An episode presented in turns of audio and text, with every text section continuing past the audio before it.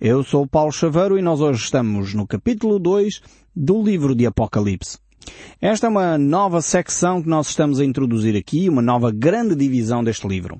Nós vamos entrar aqui neste capítulo 2 que descreve estas igrejas que nós temos aqui. A primeira igreja que nós vamos verificar é a igreja de Éfeso. Hoje vamos viajar um pouco no tempo e vamos voltar ao primeiro século para analisar um pouco que igreja era esta? Esta igreja de Éfeso, que de alguma forma eh, descreve, como já dissemos, estas sete igrejas representam a totalidade, representam eh, eh, o panorama completo da igreja.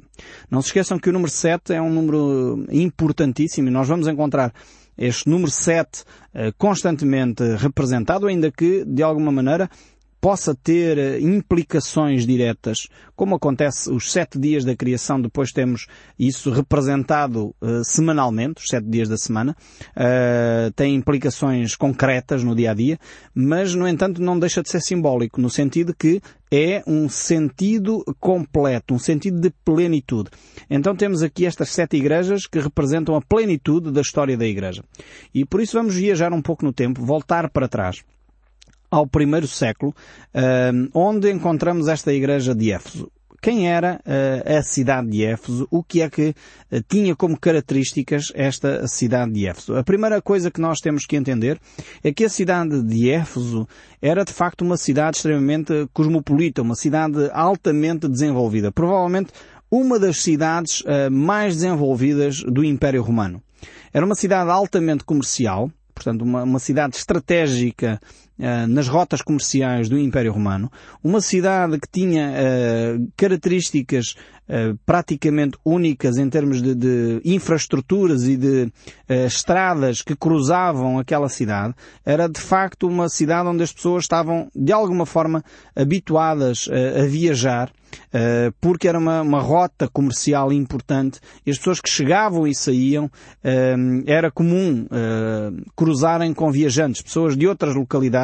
Então, Éfeso era na realidade uma, uma cidade, apesar de ter acontecido há cerca de dois mil anos atrás, ainda existe hoje, enfim, mas não com aquele impacto que tinha durante o Império Romano, era uma cidade que estava habituada a estas realidades, pessoas estranhas, pessoas de culturas diferentes, pessoas que vinham eh, de, de origens e de locais recônditos do mundo eh, que chegavam ali à cidade de Éfeso. E era, na realidade, uma, uma cidade eh, muito grande.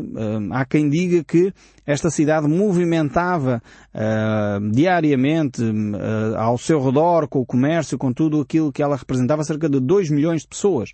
Portanto, não seria uma cidade muito diferente, se calhar, em termos de impacto, muito diferente da nossa cidade de Lisboa ou Porto. Portanto, seria uma cidade extremamente desenvolvida, uh, uma, uma cidade altamente estruturada para acolher esta quantidade enorme de pessoas. Tanto era assim que a cidade de Éfeso tinha uma das, uh, um dos templos mais importantes do Império Romano. Uh, e, e, de facto, quando o apóstolo Paulo, que é o primeiro missionário a chegar a Éfeso, uh, na sua segunda viagem ele chega à cidade de Éfeso e começa a anunciar a mensagem do Evangelho, é descrito no livro dos Atos que o impacto que ele teve com a mensagem do Evangelho naquela cidade foi de tal forma que os artífices, portanto, os orives daquela altura, se revoltaram. E porquê? Porque o negócio deles assentava em cima de fazer umas imagens de escultura, umas deusazinhas que era Diana, a Diana de Éfeso, aliás, dava, dava, uh, recebia o nome uh, da cidade, um, e uh, de tal forma teve impacto a mensagem do Evangelho ali na cidade de Éfeso, que os orives entraram em crise financeira. Portanto, deixou de se vender aquelas imagens Uh, isso provocou um tumulto na cidade, portanto, a crise financeira que a mensagem do Evangelho provocou, uh, provocou também um tumulto e, de facto, os orivos quiseram expulsar o apóstolo Paulo uh, daquela cidade. Mas vejam bem a dimensão e o impacto que o Evangelho teve naquela cidade. Portanto, não foi certamente um grupinho de 20 ou 30 pessoas que fez um impacto no comércio. Às vezes nós temos essa ideia, se calhar pela nossa própria realidade, e, e, e muitas vezes somos cristãos Uh, ainda que eu tenha que, enfim, ter cuidado com as palavras, mas somos cristãos às vezes uh, pouco consequentes. Somos cristãos muitas vezes que não, não, não vamos atrás daquilo que acreditamos, efetivamente. E o que é que eu quero dizer com isto? Se na Bíblia nos diz que nós, para sermos cristãos, devemos adorar um só Deus e não devemos fazer para nós imagens de escultura, se calhar nós deveríamos seguir o exemplo do apóstolo Paulo e dos cristãos do primeiro século, aqui da cidade de Éfeso, eh, que deixaram de comprar imagens de esculturas. E isso provocou uma crise financeira, inclusive, no comércio um, da cidade de Éfeso, que assentava todo ele em torno da idolatria. Assentava todo, todo este, este grande comércio assentava em torno do grande templo de Diana, que segundo alguns dizem, era quatro vezes maior uh, do que uh, o templo que se encontra em Atenas. Portanto, era um, um colosso em termos de, de, um templo, era enorme. Uh, portanto, e, e, e o centro da vida de Éfeso baseava-se naquele templo. Agora, se nós fôssemos tão consequentes como os cristãos do primeiro século, se calhar iríamos produzir uma crise financeira também naqueles que, através da religião, têm promovido negócios. E infelizmente nós verificamos que no nosso país há negócios muito bem montados em torno disso, das imagens de escultura, em torno das mesinhas, em torno de determinado tipo de artefactos religiosos eh, que na realidade são um grande movimento eh, económico e não, não é nada de espiritual. Só que, na realidade, a nossa espiritualidade tem sido uh, pouco impactante, diriam alguns, tem tido pouco impacto uh, na forma como nós expressamos a nossa espiritualidade. Uh, ou seja, quando Paulo levou o Evangelho à cidade de Éfeso, os cristãos estavam tão comprometidos com o Evangelho que abandonaram completamente a compra desses, desses pequenos nichos, dessas pequenas imagens que eram vendidas nas orivesarias, dos amuletos deixaram de lado eh, aqueles eh, provavelmente objetos que eram comprados em ouro, porque eram feitos por ourives, portanto, e que eram um ramo de negócio florescente em Éfeso.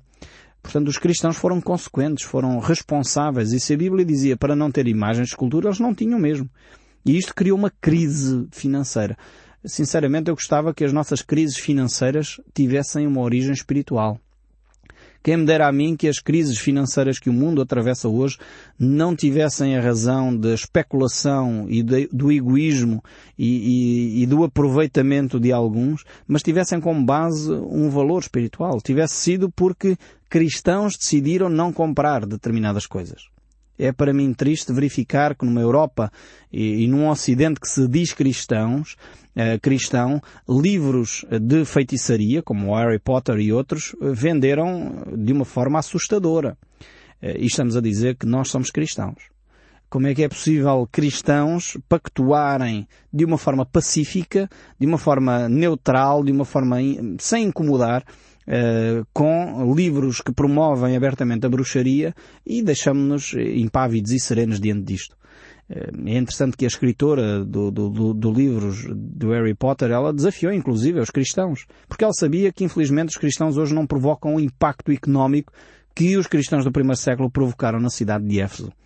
Quem me dera que as crises económicas no mundo se devessem ao facto de cristãos terem tomado posição posição séria sobre não adquirir imagens de escultura, sobre posições sérias em não adquirir livros que tratam de bruxaria, posições sérias sobre pagar os seus impostos, posições sérias sobre como viver os seus negócios de uma forma transparente. Seria interessante que a vida cristã tivesse um impacto na economia, mas por causa da tomada de posições espirituais. Na cidade de Éfeso isto ocorreu. E o apóstolo Paulo, que foi o primeiro missionário a chegar a Éfeso, vivenciou esta realidade. Depois, anos mais tarde, chegou João, de acordo com a história, uh, João chegou e teve a responsabilidade de pastorear esta igreja. Então, a, cidade de Éfeso uh, tinha uma, uma grande igreja, provavelmente não com as características que nós entendemos hoje, porque hoje para nós uma grande igreja tem que ter um grande templo, uh, também uma grande catedral, coisas desse género. Mas estas igrejas estavam organizadas em grupos pequenos, grupos mais pequenos, nas casas das pessoas, sem um templo eh, como nós entendemos hoje, Uh, mas uh, de facto eles estavam uh, saudáveis e cresciam de uma forma saudável. Havia uma harmonia, havia uma comunidade, havia intercâmbio, havia amizade, havia amor, havia corresponsabilidade e as pessoas realmente cresciam nessa harmonia e nessa comunidade espiritual. e João teve também, segundo a história, não isso já não vem relatado na, na Bíblia, segundo a história, João então teve a responsabilidade também de pastorear esta igreja até ter sido deportado para a ilha, a ilha de Patmos. Certamente esta zona era uma zona onde judeus e gregos uh, se reuniam, uh, porque na realidade Éfeso fazia fronteira, uh, no fundo era, era aquela região de transição entre o Oriente e o Ocidente. E por isso mesmo ali Éfeso se, se tornava uma cidade tão importante. e então temos esta descrição que Éfeso de alguma forma assume um, a igreja e representa a igreja do primeiro século. Esta igreja do primeiro século tinha várias características. É uma igreja que ainda, uh, de alguma forma, tinha pessoas vivas que tinham convivido com Jesus Cristo. E Jesus vai usar aqui estas características desta, desta igreja uh, para se uh, revelar a esta igreja e na realidade vamos ver que há então duas cartas escritas à igreja de Éfeso, a carta que o apóstolo Paulo escreve e a carta que João escreve. E aqui vamos encontrar então as características desta, desta igreja. Apesar de Cristo glorificado se manifestar, e ele vai começar eh, a descrever ou a escrever esta igreja revelando quem Cristo é em primeiro lugar, eh, e depois vamos ver de facto algumas coisas eh, que são importantes e referentes a estas, a esta igreja aqui. Uma segunda coisa interessante é que esta carta é dirigida aos anjos da Igreja. Mais uma vez reforça aquela ideia de que se refere aos líderes espirituais e não só uh, a seres celestiais, ainda que, como disse, as duas interpretações uh, são plausíveis, são possíveis e, e se calhar as duas estão corretas. Portanto, não podemos afirmar categoricamente que é só uma ou que é outra, ainda que de uma forma interpretativa, esta ideia de que aqui a, palavra que surge como anjos na nossa escritura tivesse mais, seria mais bem traduzida se fosse mensageiros, porque efetivamente aqui João vai escrever uh, aos, aos líderes, aos anjos, aos mensageiros daquela igreja. Ele vai se reportar e se houvesse necessidade de falar aos anjos, certamente Jesus o faria. Portanto, então não, não faria muito sentido aqui serem só seres espirituais e por isso se assume que aqui estes anjos são de facto os líderes das comunidades. Um terceiro aspecto interessante é que ele começa por reconhecer as obras positivas desta igreja. E isto é importante um, referir que aqui são obras que a igreja realizou, os cristãos realizaram. Aqui não está a falar de obras para salvação. Uh, ou seja, a Bíblia nunca fala de obras para salvação. Uh, no sentido que nós temos que fazer boas obras para ser salvos. Isso não acontece nas Escrituras. É pela fé em Cristo Jesus que nós podemos adquirir a vida eterna. Não tem a ver com mérito próprio. É pelo sangue de Jesus Cristo que nós podemos alcançar a vida eterna, o perdão dos nossos pecados. Mas uma vez salvos, nós temos que corresponder ao nome que nós portamos, à família que agora nós pertencemos. As nossas ações têm que corresponder ao nome de Jesus Cristo. E por isso a importância das nossas ações. E vamos ver que Jesus Cristo reconhece as boas obras que esta igreja faz. Um quarto aspecto aqui é que pela primeira vez ele usa uma palavra de consolo. Portanto, a primeira parte normalmente ele usa uma palavra de consolo, de reconhecimento, e depois então usa uma palavra de correção, de repreensão, de reparo. Uh, existem só duas igrejas, Esmirna e, e Filadélfia, em que isso não ocorre. Uh, de facto, são as duas únicas igrejas que não há uh, palavras de reparo, de correção. Esmirna, na realidade, é porque é uma igreja que foi perseguida e a Filadélfia é porque era uma igreja missionária, uma igreja que tinha preocupação, acima de tudo, com os outros, mais do que consigo própria. Então temos estes aspectos aqui importantes e interessantes. Por outro lado, não há palavras de consolo, ainda que hum, na maioria das igrejas há palavras de consolo e correção, mas não há palavras de consolo para a igreja de Laodiceia que é apresentada como a igreja que se afasta dos caminhos de Deus, a igreja apóstata. Depois temos ainda um quinto aspecto aqui interessante, é que cada uma destas cartas termina com um aviso sério. E isso torna esta secção uma mensagem tremenda. Vamos então entrar nesta carta escrita à Igreja de Éfeso, que era uma cidade extremamente bela, uma, uma cidade estratégica e uma cidade altamente comercial. Podíamos eh, facilmente identificar Éfeso como uma das grandes cidades do mundo atualmente. Ela tinha comércio, ela tinha grandes centros uh, urbanos, tinha também teatros, tinha um grande templo. E, efetivamente, uh, Éfeso tinha tudo aquilo que uma cidade moderna tem. A uh, sua população era, era gigantesca para aquela época, 1 a 2 milhões de pessoas, um, e realmente era também uma cidade altamente idólatra. a sua deusa principal era Diana, chamada Diana de Éfeso, eh, a rainha dos céus, e infelizmente algumas eh, comunidades cristãs hoje retomaram este nome, eh, atribuindo algumas das suas imagens estas, esta ideia da Rainha dos Céus e efetivamente isto é um, na sua origem é uma origem idólatra. Surge aqui da cidade de Éfeso e lamentavelmente algumas igrejas até ditas cristãs estão a recuperar esta ideia uh, e é lamentável, sai fora das Escrituras. Mais uma vez encontramos aqui que esta cidade, a cidade de Éfeso, era de facto uma das grandes maravilhas da antiguidade. Um, e muitos uh, historiadores uh, consideram que de facto era uma cidade enorme em termos de, da realidade das cidades daquela altura. Uma arquitetura lindíssima, altamente qualificada, um, algumas das principais obras de arte arquitetónicas foram até transportadas para outras cidades quando foram saqueadas e conquistadas por outros impérios. Algumas destas uh, obras de arte foram levadas para outros locais. E realmente Éfeso era uma cidade importantíssima na, na vida do Império Romano.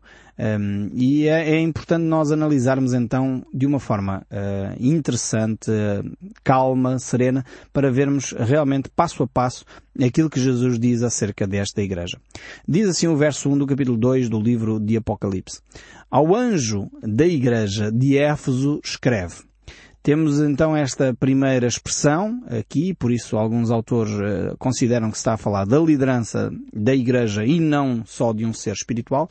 Portanto, porque João é desafiado a escrever ele próprio a este anjo da igreja. Uh, portanto, não é só um ser espiritual que cuida de cada igreja, mas acima de tudo a liderança da, espiritual que toma conta dessa igreja.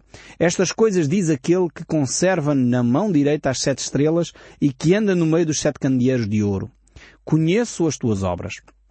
Vemos então que aqui Jesus se afirma eh, como aquele que tem toda a autoridade sobre a liderança, se tivermos a entender bem a interpretação deste texto, sobre a liderança das igrejas e sobre as igrejas. Ele é o cabeça da igreja.